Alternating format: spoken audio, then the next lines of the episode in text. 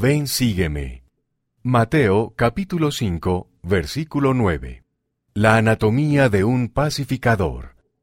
Estos son algunos de los procesos que se producen dentro de una persona que trata de establecer la paz.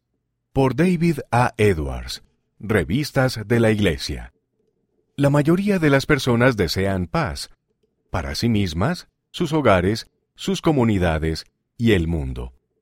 El Salvador nos enseñó que eso empieza con nosotros. Él nos instó a ser pacificadores. El presidente Russell M. Nelson nos ha instado diciendo, pongan fin a los conflictos que se desatan en su corazón, en su hogar y en su vida. Entonces, ¿qué sucede cuando no estás de acuerdo con alguien en cuanto a algo que es importante para ti?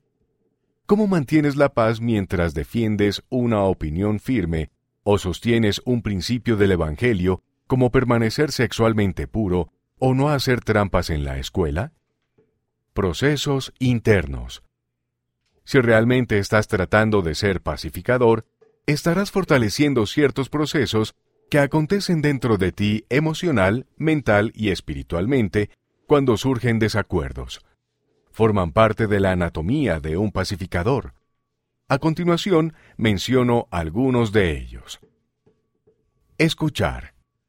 Escuchar significa prestar atención a lo que dicen las personas y no solo pensar en lo que vas a decir a continuación. Es menos probable que alguien se enoje si sabe que lo están escuchando.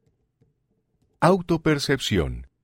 Ser perceptivo consigo mismo es ser consciente de lo que estás diciendo y de cómo actúas, y darte cuenta de cómo otros lo perciben. También significa darse cuenta de por qué estás diciendo y haciendo esas cosas, tus motivaciones. Fe. Tener fe en Jesucristo significa confiar en Él y tratar de guardar sus mandamientos, incluso en la forma en que tratas a las personas.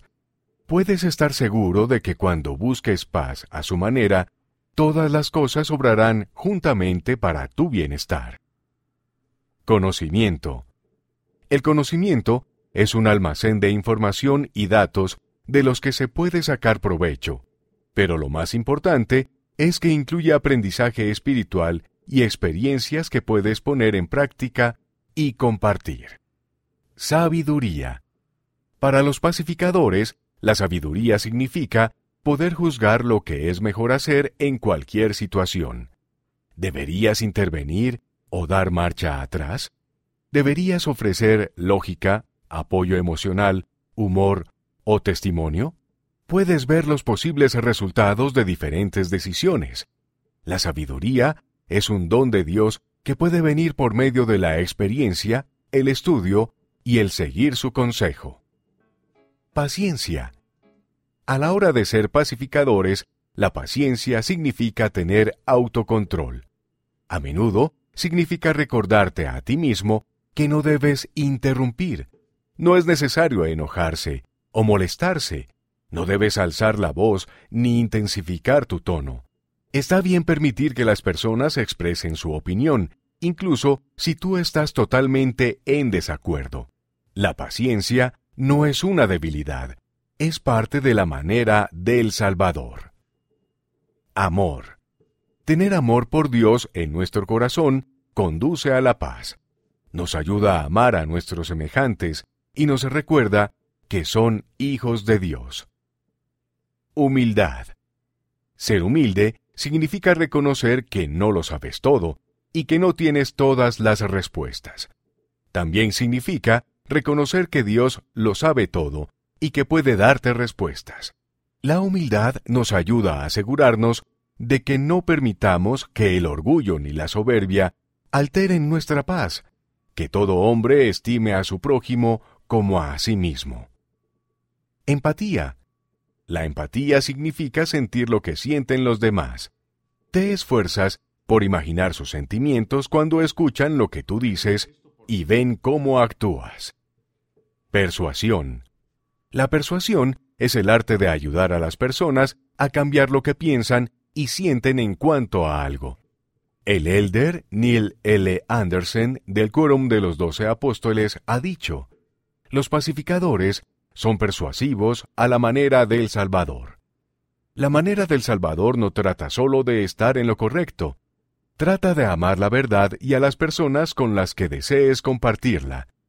La manera del Salvador no consiste en decir que tienes razón y que los demás están equivocados. Trata de compartir lo correcto de una manera que realmente llegue a las personas. Significa amar la verdad y a las personas con las que desees compartirla. Seguir intentándolo. No siempre será fácil ser pacificador, y quizás cometas errores. Todos lo hacemos. Sin embargo, el Salvador nos ha dicho que si somos pacificadores, seremos bendecidos y seremos llamados hijos de Dios.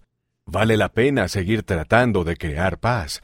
El Señor puede bendecirnos con una naturaleza pacificadora para que llegue a ser algo natural para nosotros. Entonces podremos ser verdaderamente llamados los hijos del príncipe de paz.